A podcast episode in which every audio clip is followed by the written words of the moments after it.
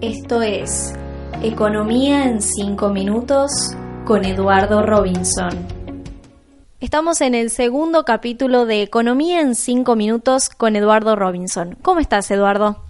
Hola Jessica, ¿cómo te va? Un gusto saludarte a vos y por supuesto a quienes nos escuchan, ¿no? Bueno, comenzó un segundo trimestre con números en rojo, con una economía que, lejos de arrancar, se estanca cada vez más.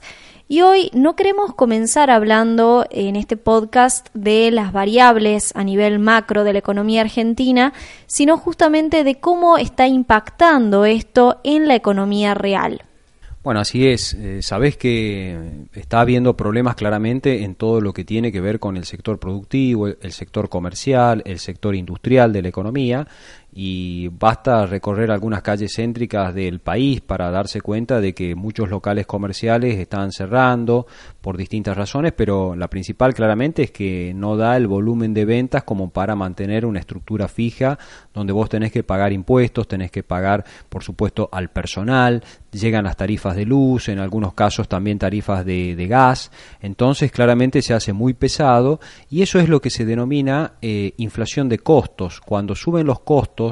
eh, se produce esa inflación y entonces eso va repercutiendo en los precios, pero con una economía que tiene eh, todavía no los acuerdos paritarios no están vigentes, que venimos con esto de que se habla de salarios viejos y precios nuevos, entonces claramente eso está repercutiendo en el consumo y en el caso de los sectores comerciales, eso se nota mucho más, pero también, por ejemplo, en todo lo que tiene que ver con la industria, sobre todo en la adquisición de bienes durables, la industria automotriz, son distintos aspectos de nuestra economía real donde estas tensiones financieras, lo que está sucediendo con el dólar, lo que está sucediendo también, por supuesto, con las tasas de interés que están muy altas, todo eso tiene una repercusión en la economía real, en la economía de que vemos todos los días y también, por supuesto, en todo lo que tiene que ver con el mercado laboral. Y justamente una de las cuestiones que más impacta en los precios es el dólar. Apenas vemos que aumenta la divisa estadounidense, sabemos que viene un aumento en los precios de la economía real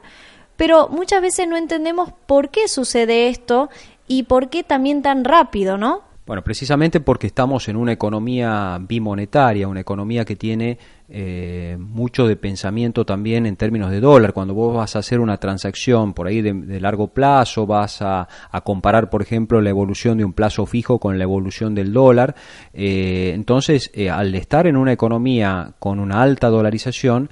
el pasaje de la devaluación a los precios yo te diría que es bastante más rápida de lo que es en otros países, por ejemplo, de América Latina. Vos en otros países hay devaluaciones, pero no se repercute casi inmediatamente en los precios como si hay eh, este fenómeno en la Argentina, ¿no? Y con un dólar entre 44, 45 pesos, lo que marcó la última semana, ¿cómo ves el arranque de este segundo trimestre? Bueno, las expectativas de una devaluación todavía no han sido demasiado estables, es decir, todavía la gente piensa que puede seguir subiendo el dólar hasta que veamos realmente cómo evoluciona todo lo que tiene que ver con la liquidación de la cosecha gruesa, es decir, de soja y de maíz, que las perspectivas son buenas, sobre todo porque ha habido un buen clima, es decir, hay volumen, lo que no se sabe es bien cuál va a ser la conducta que van a seguir los eh, sectores exportadores, si van a liquidar realmente todo lo que tiene que ver con la, para, para llamarle así, para estabilizar el dólar, que haya oferta de dólares o va a ser más reticente esa oferta y por lo tanto puede aprimar la demanda. Pero yo creo que va a estar todo muy sujeto a cómo vengan las encuestas, sobre todo en este segundo trimestre del año, donde por supuesto las encuestas cada vez van a ser un poco más finas, llamarle así, eh, y eso va a ir marcando, me parece, bastante lo que tiene que ver con el comportamiento del dólar en los próximos meses. Y todo esto nos lleva a una pregunta de fondo. ¿Cómo supera la Argentina esta dinámica dólar, tasas, inflación? ¿Cómo se sale, Eduardo, de este círculo que parece no tener fin? Bueno, realmente estamos en una economía que está claramente con, te diría, primando lo financiero. Esto por eso vos decís, bueno, cómo se rompe un poco todo este círculo como vicioso de una devaluación, entonces suben las tasas para que no se vaya la gente a la compra de dólares y a su vez esa suba de tasas está repercutiendo en lo que decíamos al comienzo, que básicamente impacta en todo el sector real de la economía, en la producción, en la industria, en el comercio, en el mercado laboral. Entonces, la forma es, eh, bueno, por supuesto, en primer lugar, generando confianza esto eh, claramente hasta que no haya estabilidad y no esté claro quién va a tomar las riendas de la Argentina a partir del 10 de diciembre de este año, eso no va a estar muy claro. Es decir, vamos a convivir hasta fin de año con esta dosis alta de incertidumbre eh, y una vez que esté un poco más claro eso, me parece que el nuevo gobierno también va a tener que hacer, eh, ya sea el, el, gobierno que está o si viene otro, otro elenco gobernante, van a tener que restituir rápidamente la confianza, la gobernabilidad para poder encauzar estas variables financieras, pero claramente, como te digo, se necesita una alta dosis de confianza.